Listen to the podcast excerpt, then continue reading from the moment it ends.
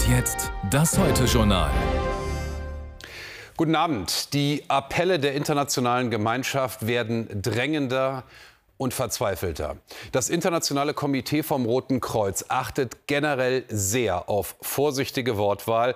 Jetzt heißt es aus Genf, das menschliche Leiden in Gaza ist schockierend, Tausende getötet, Krankenhäuser kurz vor dem Kollaps. Es werde Jahre dauern, bis die zerstörte Infrastruktur und Wohnhäuser wieder aufgebaut seien. UNICEF, das Kinderhilfswerk der Vereinten Nationen, sagt, Zitat, Gaza ist ein Friedhof für Kinder geworden. Und der UNO-Generalsekretär nennt die Hilfslieferungen nach Gaza komplett unzureichend. Die Operation der israelischen Armee nach dem Hamas-Terrorangriff auf Israel geht weiter. Israel macht klar, sie wird weitergehen. Lüg Walpott.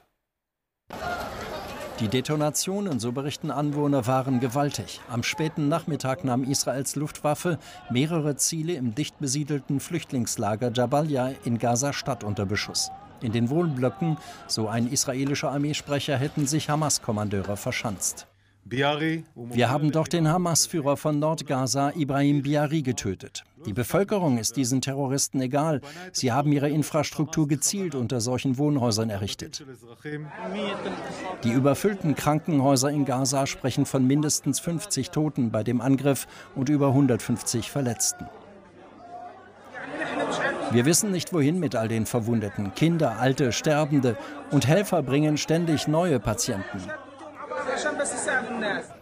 Wie viele Bewohner sich noch im Kampfgebiet rund um Gaza-Stadt aufhalten, ist unklar. Aber die Auswirkungen auf die Zivilbevölkerung sind offensichtlich. Die Vereinten Nationen warnen vor katastrophalen Zuständen. Berichten zufolge sind mehr als 3450 Kinder getötet worden. Erschütternderweise steigt diese Zahl täglich. Gaza ist zu einem Friedhof für Kinder geworden. Gaza has become a graveyard for children. Eine Feuerpause komme nicht in Frage, das unterstrich Israels Regierungschef Netanyahu gestern. Die Gefahr, die von Hamas-Terroristen ausgehe, müsse beseitigt werden. Hamas veröffentlichte heute diese Bilder. Sie sollen Hamas-Kämpfer im Gefecht mit israelischen Truppen nördlich von Gaza-Stadt zeigen. Israels Militär hält mit eigenen Bildern dagegen. Die sollen bestätigen, dass israelische Truppen immer tiefer in den Gazastreifen vordringen. Am Abend tauchte in sozialen Medien ein Propagandavideo eines Hamas-Sprechers auf. Darin kündigt er die Freilassung ausländischer Geiseln für die kommenden Tage an. Unterdessen gab es auch heute wieder in Israel Luftalarm und Einschläge, wie hier in Ashdod. Verletzt wurde niemand. Bringen wir unseren Israel-Korrespondenten noch mit dazu, Michael Beverunge, live in Tel Aviv. Guten Abend. Michael, wir haben ihn gerade gesehen, diesen sogenannten Sprecher der Hamas, der die Freilassung ausländischer Geiseln in den kommenden Tagen ankündigt. Was ist davon zu halten? Naja, das ist erstmal das Gebaren terroristischer Kidnapper, die sich versuchen, einen humanitären Anstrich zu geben. Eine ähnliche Ankündigung gab es schon vor ein paar Tagen. Es ist nichts daraus gefolgt. Und es ist natürlich der Versuch, die, wie wir gesehen haben, doch immer stärker werdende militärische Offensive, die Bodenoffensive in Gaza der Israelis zu konterkarieren. Ähm, hier in Israel hat das wenig Eindruck hinterlassen. Die Regierung, wir haben es gehört, ist fest entschlossen. Netanyahu hat noch mal deutlich bekräftigt, es wird aus seiner Sicht keinen Waffenstillstand geben, jetzt und nicht auch später, bevor die Hamas zerschlagen ist. Und das kann man natürlich sehen als Worte eines angeschlagenen Regierungschefs, der versucht, seine Reputation wiederherzustellen. Aber ich denke, auch ein großer Teil des Sicherheitsestablishments und auch der Bevölkerung stützt diesen Kurs letztendlich auch, wenn die die Geiselbefreiung durch Verhandlungen oder andere Möglichkeiten dadurch eher eingeschränkt wird. Michael, vielen Dank für diese Analyse aus Israel. Jetzt nach Deutschland und zu einem ehernen Prinzip, das alle, die hier mal Jura studiert haben, auswendig können. Ne bis in idem oder allgemeinverständlich, niemand kann wegen derselben Tat zweimal vor Gericht gestellt werden. So verbietet es auch das Grundgesetz und dennoch trat Ende 2021 eine Reform der Strafprozessordnung in Kraft. Danach ging das eben doch bei schwersten Verbrechen, wenn es etwa neue Beweismittel gibt. Alles wieder zurück, sagt aber heute das Bundesverfassungsgericht. Ne bis in idem gilt weiter, und zwar ohne Einschränkung. Die Details von Christoph Schneider. Als am Vormittag nach gut zwei Stunden die mündliche Urteilsbegründung endet, fasst die Vizepräsidentin zusammen. Sie sehen, die Entscheidung ist uns nicht leicht gefallen, sie ist auch nicht einstimmig gefallen. Im Ergebnis aber ist sie klar. Es geht um den Fall der Frederike von Möhlmann. 1981 wird die 17-Jährige vergewaltigt und ermordet in einem Wald bei Celle. Der mutmaßliche Täter Ismet H. wird aus Mangel an Beweisen freigesprochen. 31 Jahre später ergibt eine DNA-Analyse, dass er wohl doch der Mörder ist. Doch eine neuerliche Anklage nicht möglich. Denn nach dem Grundgesetz darf man nicht mehrmals wegen derselben Sache angeklagt werden. Trotzdem wird 2021 von der Großen Koalition ein umstrittenes Gesetz erlassen, das eine Wiederaufnahme zu Ungunsten eines Verurteilten zulässt, wenn neue Tatsachen und Beweismittel beigebracht werden. Das Bundesverfassungsgericht erklärt diese Gesetzesänderung nun für verfassungswidrig. Damit ist die Verfassungsbeschwerde von Ismet H. erfolgreich. Entscheidend?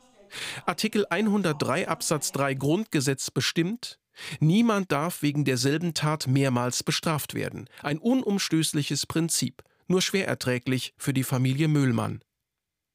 Das ist kein Tag der Gerechtigkeit, weder für die Familie von Müllmann noch für viele von uns, wo wir darauf gehofft haben, dass jemand wegen eines falschen Freispruchs doch noch überführt werden kann. Trotzdem, die Rechtssicherheit hat Vorrang vor einer möglichen neuen Strafverfolgung. Ein Urteil des höchsten deutschen Gerichts, das Rechtsgeschichte schreibt. So, weitere Kurznachrichten in dieser kurzen Sendung. Jetzt in der Übersicht, die hast du, Hanna. Gut drei Wochen nach der Landtagswahl ist Markus Söder vom Bayerischen Landtag erneut zum Ministerpräsidenten gewählt worden. Er erhielt 120 der 198 abgegebenen Stimmen. Wegen der stabilen Mehrheit von CSU und Freien Wählern war die Neuwahl eine Formalie. Im Landtag anwesend war auch der gestern vorübergehend festgenommene AfD-Abgeordnete Halemba. Gegen den 22-Jährigen wird unter anderem wegen des Verdachts der Volksverhetzung ermittelt. Wenige Tage vor dem Bund-Länder-Treffen zur Migration hat Nordrhein-Westfalens Ministerpräsident Wüst für die Abwicklung von Asylverfahren außerhalb der EU plädiert.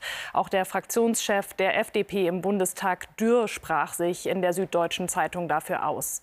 Bundeskanzler Scholz äußerte sich dagegen zurückhaltend, genauso wie Innenministerin Faeser, die die aktuell geplanten Migrationsabkommen als zielführender bezeichnete.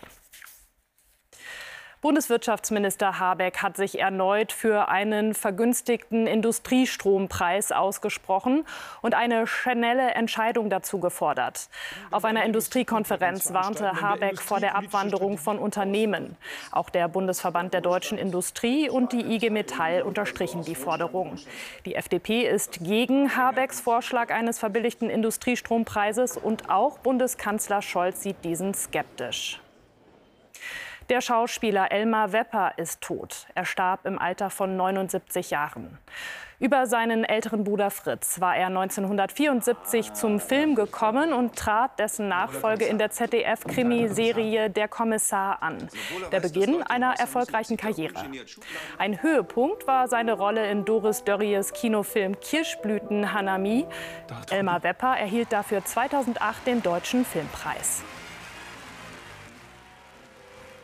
Zu den Wetteraussichten.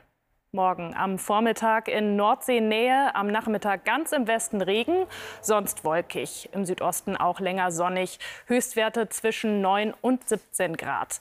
Am Donnerstag im Westen Regen und Sturmböen, im Osten länger freundlich. Freitag sehr wechselhaft und kühler. Samstag erneut stürmisch.